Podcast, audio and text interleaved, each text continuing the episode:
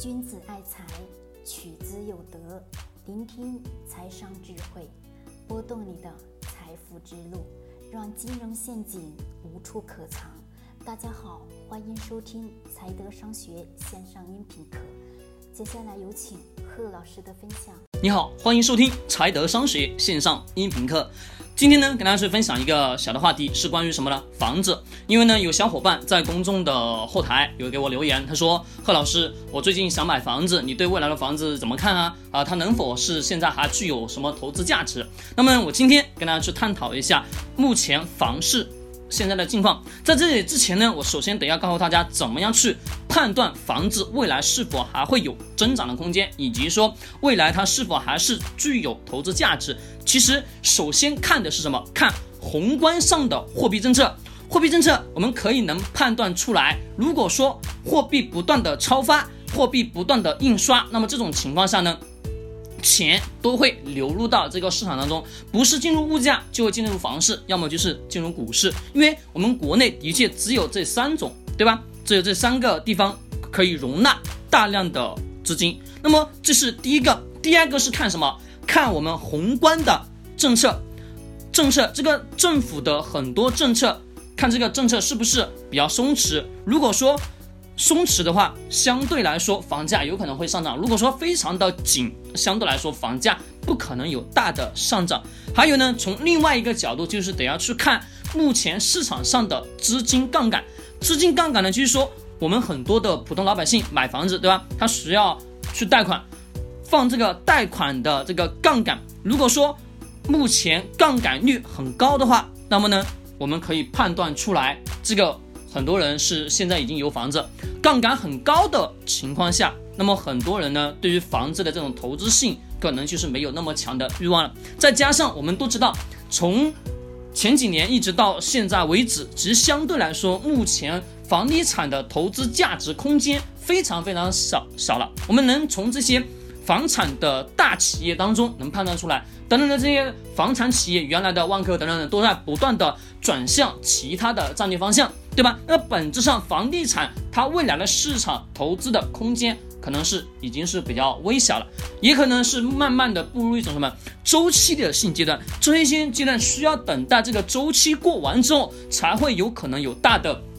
增长空间，但是目前相对来说，它不可能有太大的空间。好，我这里刚刚讲了这个三个方向去看房产未来还是否具有投资的价值。好，那我这里呢，先跟大家一一的去解析。第一个，我们先去看什么？看目前央行对于我们的货币是否有不断的什么在收紧。如果说政府一系列的相对应的政策，如果是收紧的话，那么这种情况下，房价不可能有。大的上涨，我们已经知道，四月份、五月份到我们现在的六月份，今天是六月的六号，对不对？六月六号，我们能看到的关于房产的以及这个央行的货币政策，都能感觉到是比较收紧的阶段。如果说是收紧的阶段，那么呢，货币的供应量数据就是没有那么大，而且这是目前而言，现在的经济的发展属于一种什么非常的不状况的阶段。相对来说，啊，让四月份。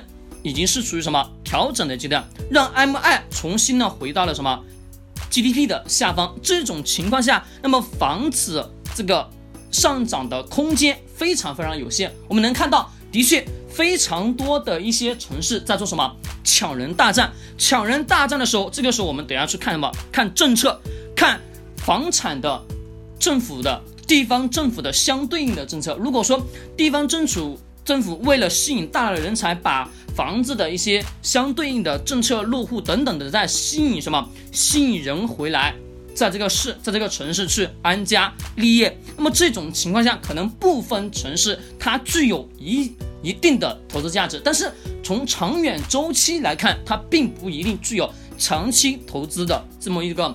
趋势，那么这种情况下，我们想要去在房产上去获得超高的收益的话，相对来说风险要大的很多。再加上未来的关于房产税，对吧？虽然说我们一直在讲房产税到底它什么时候正式的去实行，这是一个未知数，但是未来一定是会收的。那么这种情况下，已经是把这个数据消息放出来了。那么未来你想要说在目前的房子上进行投资获取超额收益，相对来说是处在一种。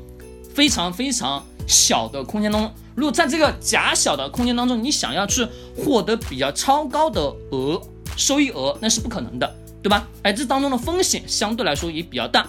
那再加上最近的什么房产，是不是一定在继续的严控当中，是吧？我们从各个城市的很多的一些消息，像我们比较出名的什么网红城市苏州啊，还有西安、郑州等等的一些城市，对吧？那么这些地方不断的把房产。把房子的相对应的政策在不断什么收紧严峻的情况下，那么房子上涨的空间是比较小的。所以说有一些城市在干嘛？特别是像最近的深圳，对不对？打开什么？打开政策吸引人才。的确，深圳是大量的人才流入的场地，但是它也现在相对出了一些政策吸引。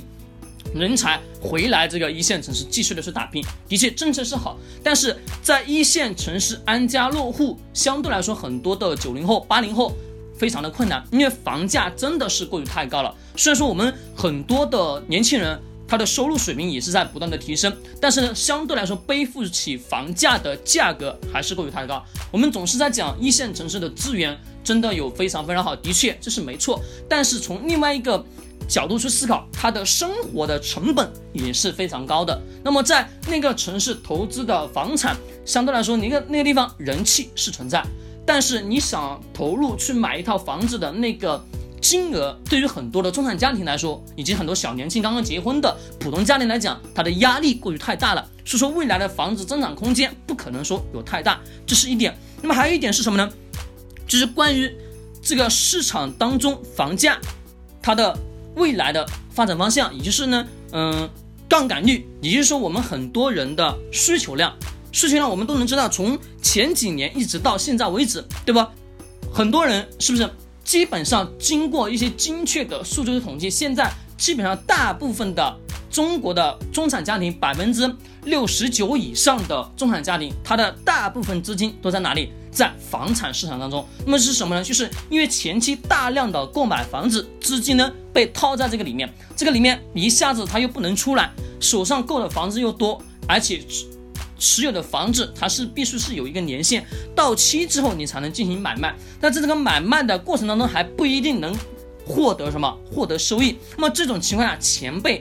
套进在里面，再加上很多的中产家庭，的确是因为刚需的存在，刚需的存在，它是得要去租住，对吧？得要去租住，所有的钱每个月的工资一发，钱就进了房贷，要么就是还银行的贷款等等汽车的贷款。那么这种情况下，它的杠杆使用率是相对来说较低的，对吧？较低的这种情况下，再说这么多的人的钱已经是被困在这个里面，你想要说满足。